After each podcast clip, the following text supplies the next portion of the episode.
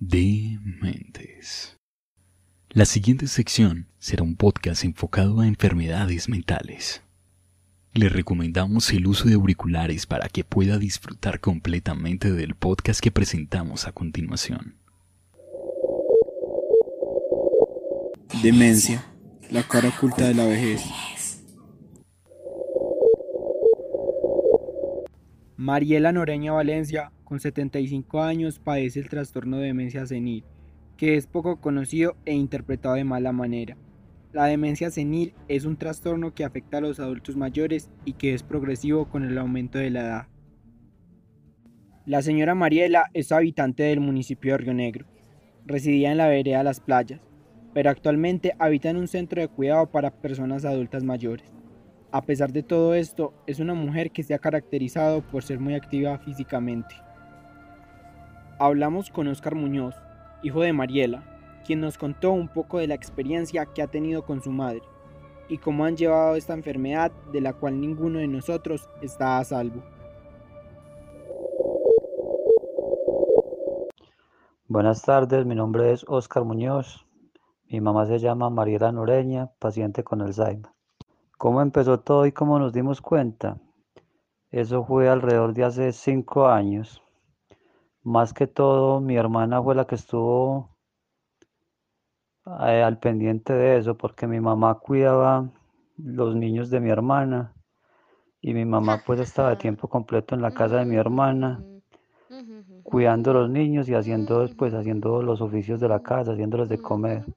Y empezó con descuidos o olvidos que uno diría pues que son entre comillas normales con la comida, echándole sal a lo que llevaba azúcar o al contrario, o errores así pues que no, no eran como muy significativos, pero que mi hermana a partir de ahí empezó a darse cuenta de que las cosas no marchaban bien.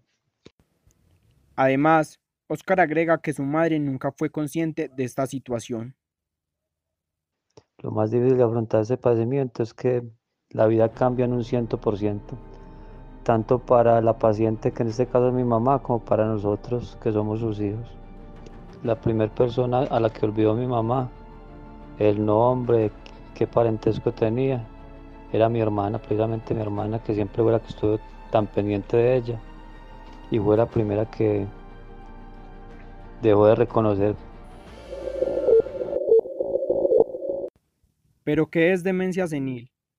Tuvimos la oportunidad de hablar sobre este tema con Mónica Duque, médica psiquiatra egresada de la Universidad de Antioquia, quien cuenta con varios años de experiencia trabajando en varias clínicas psiquiátricas y que ha trabajado con todo tipo de pacientes, desde niños hasta adultos.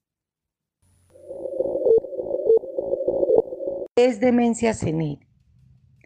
Hay un malentendido con el término demencia porque la mayoría de las personas creen que demencia es locura, pero realmente el término demencia indica pérdida de las funciones cognitivas. O sea, cuando hablamos de demencia, realmente la persona lo que está perdiendo es la orientación, la atención, la memoria, el lenguaje, eh, la función ejecutiva, o sea, la capacidad de realizar las actividades que realizaba previamente, la función del reconocimiento. Estamos hablando de funciones mentales superiores.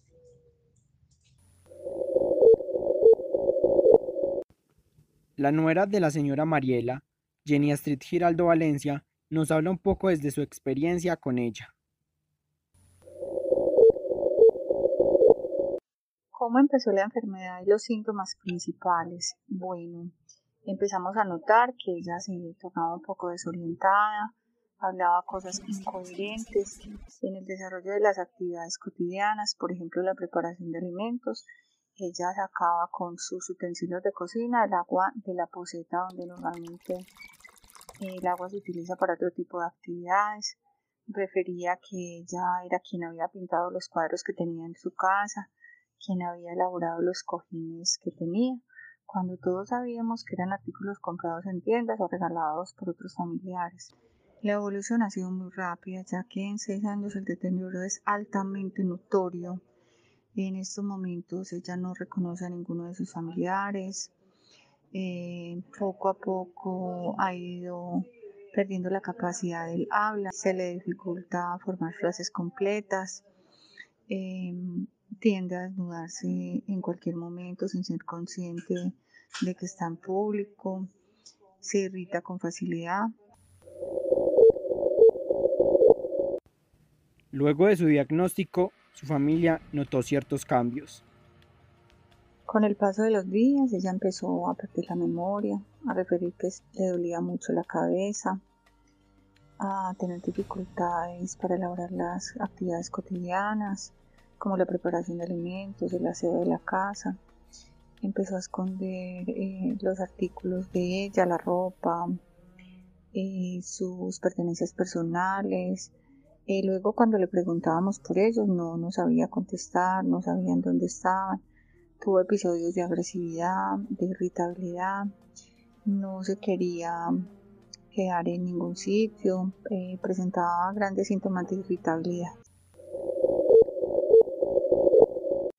Claramente para la familia ha sido un proceso duro y doloroso. Aunque lleva algunos años bajo este diagnóstico, aseguran no sentirse preparados para afrontar esta situación y desafortunadamente por las actividades que todos realizan se les dificulta su cuidado. Sin embargo, tratan de visitarla lo más frecuente posible, y aunque ella los desconozca, le recuerdan cuánto la aman, le cuentan anécdotas de su pasado y juegan con ella como lo harían con un niño pequeño en su lleno estado de inocencia.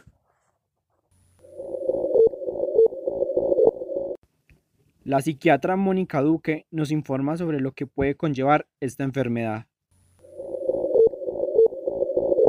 ¿Qué conlleva esta enfermedad? Sufrimiento, un gran sufrimiento.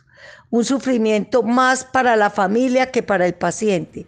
Puede que el paciente en estadios iniciales empiece a reconocer que está perdiendo sus capacidades mentales y tenga un sufrimiento, pero más adelante el, el paciente pierde la noción de que está desmemoriado pero los que están a su alrededor, los cuidadores, sufren.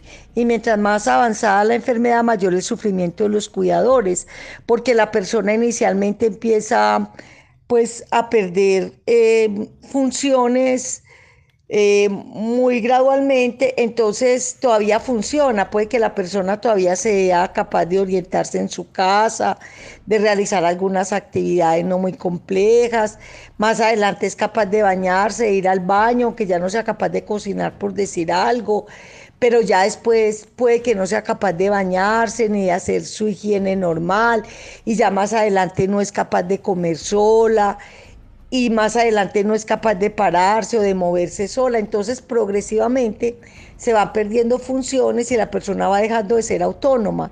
Una persona tiene demencia, eh, no va a llevar una vida normal. Uno lo que trata con un paciente con demencia es de darle cierto grado de confort, mantenerlo cuidado y atendido como si fuera un bebé de un año o de dos años, ¿cierto? Darle los cuidados que la propia persona no se puede proporcionar.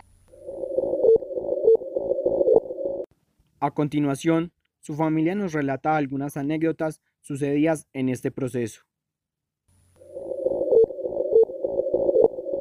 Otra anécdota de mi mamá es que se mantiene con un bebé de juguete para arriba y para abajo.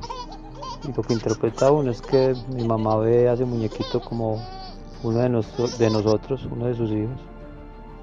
Me gustaría decirle a ella si ella estuviera en estos momentos sin ningún diagnóstico, eh, que la amamos, que es una persona muy importante para nosotros, que ha sido siempre una luchadora, una berraca por sacar sus hijos solita adelante, siendo una persona viuda desde muy joven. Pero aunque ella no tenga la capacidad eh, de reconocernos, de saber quiénes somos y que tenga el diagnóstico, eh, es lo que siempre hemos dicho con este tipo de pacientes, ellos no saben quiénes somos nosotros, pero nosotros sí sabemos quién es ella. Ella es la madre, ella es la abuela, ella es la suegra, ella es ese ser amado y querido que respetamos, que valoramos, que queremos y como familia estamos en la obligación de acompañarla, de quererla, de estar con ella, de cuidar. En términos generales, la demencia suele ocurrir a partir de los 60 años. Por lo tanto, el envejecimiento supone uno de los factores de riesgo más significativos. En estos casos, como familiares, amigos y allegados, Solo nos queda ser comprensivos y pacientes con aquellos que han dado tanto en su momento por nuestro bienestar. Esto fue todo por hoy. Les agradecemos a todos los oyentes que nos sintonizaron. Esperamos que haya sido de su agrado y que con estos contenidos lograran agregar un nuevo conocimiento con respecto a las enfermedades mentales. Le damos las gracias a la familia y a la psiquiatra por su información. Este podcast fue realizado por Alejandra Castañeda y Juan Pablo Agudelo. Los efectos y sonidos fueron sacados de la página FreeZone.